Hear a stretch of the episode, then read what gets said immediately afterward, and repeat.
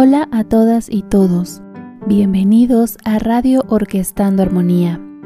Mi nombre es Arelia Londra Sandria Ángeles, maestra de coro de Orquestando Armonía.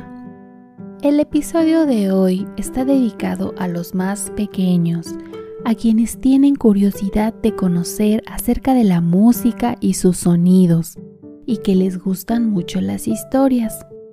Te traigo un cuento, acompañado de poesía, donde conoceremos los instrumentos de la orquesta y sus sonidos. Espero que lo disfrutes.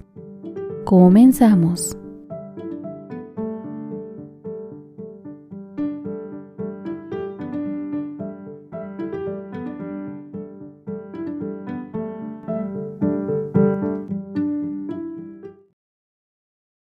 Silencio.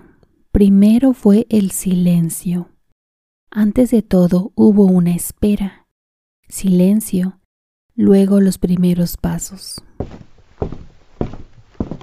En un escenario lleno de sillas y nervios, ante las miradas expectantes, alzó los brazos, respiró y sonó el oboe.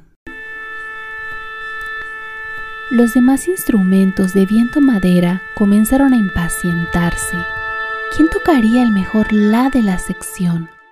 El clarinete fue el primero en intentarlo. Atrapó el sonido la al vuelo. La flauta le siguió. No podía quedarse atrás. También tomó el la y lo elevó muy alto, como un ave cantando en lo alto de los árboles. El clarinete le respondió con entusiasmo.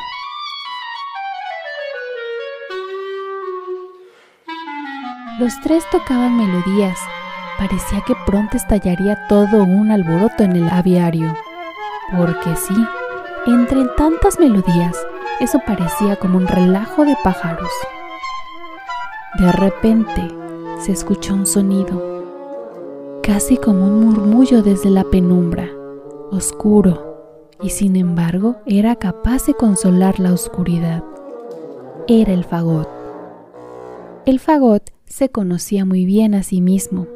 Jamás podría cantar melodías como sus compañeras, pero su talento le permitía llegar a una profundidad oscura y de alguna forma llenarla de luz. Flauta, oboe, clarinete y fagot sonaban a la vez cada uno intentaba sobresalir encima de los demás, tantas aves cantando.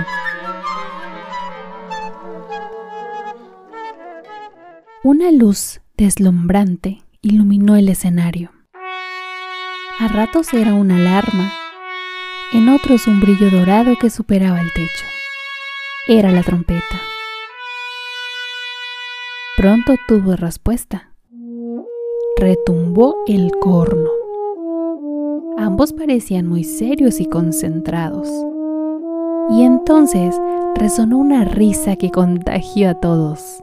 El trombón, quien era el más divertido y sociable de la orquesta. Y dijo, dejen de tomarse todo tan en serio. Estamos vivos, hay que gozar y reír. A ver, esperen. ¿Alegría? Sí, sí, claro pero el orden es más importante. Uno, dos, uno, dos, dijeron los timbales, y su eco resonó con tanta fuerza en la sala que todos guardaron silencio, muy quietecitos. En la seriedad y la quietud se escuchó tímidamente el tintineo de un triángulo lo acompañó el glockenspiel. Para no quedarse atrás, sonó el tambor. Y desde lo alto brincaron los platillos. Finalmente, el bombo y el gong, hartos del escándalo, anunciaron su llegada y terminaron por callar a todos.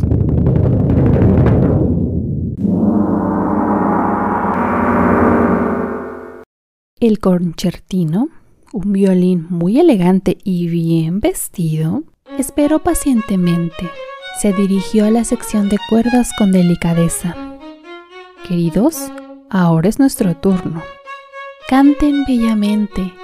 Tal vez así los demás dejen de pelear y aprendan lo que es la verdadera música. Los violines orgullosos comenzaron a afinar. Primero un la, después un si, do. Las violas ignoraban sentidas las indicaciones del concertino. ¡Violas! Ustedes también tienen que afinar con nosotros, gritó el concertino. ¿Pero para qué? respondieron molestas. ¿Para qué afinarnos si tocamos muy poco en la sinfonía y nadie nos conoce? ¿Qué caso tiene? Y el concertino les respondió, pero sin ustedes nada es igual.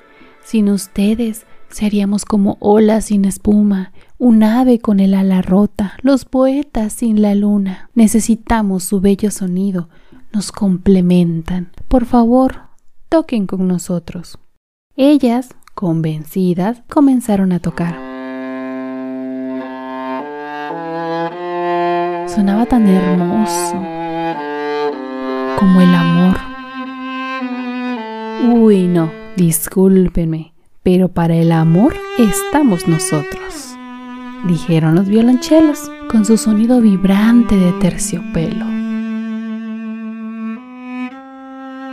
Estaban tan ensimismados que no se dieron cuenta que un sonido venía por abajo. ¿Amor?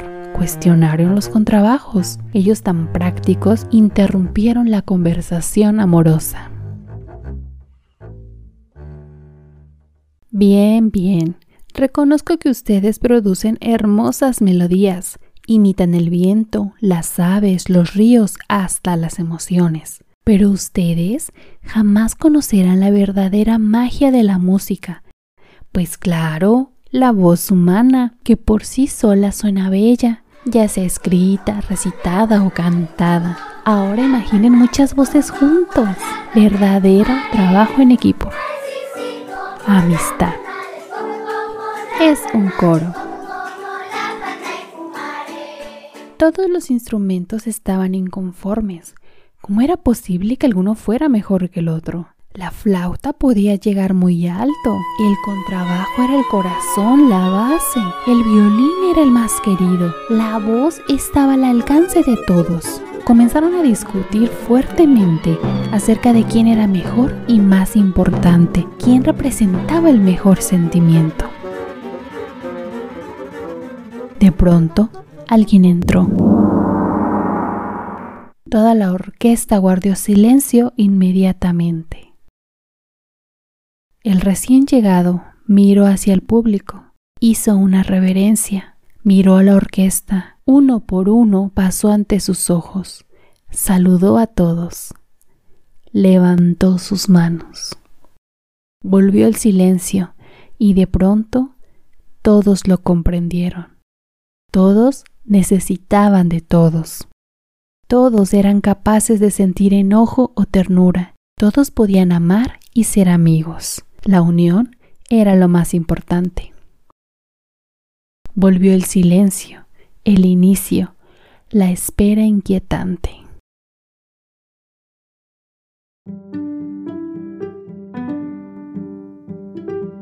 Muchas gracias por escuchar Radio Orquestando Armonía. Espero te haya gustado este episodio. Mi nombre es Arelia Londra. Nos escuchamos la próxima semana.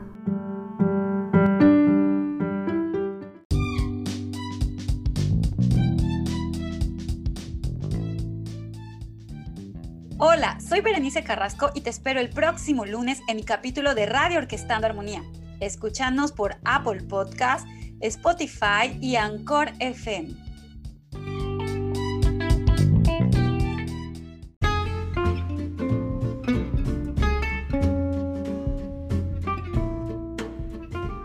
Radio Orquestando Armonía. Haciendo comunidad en Boca del Río.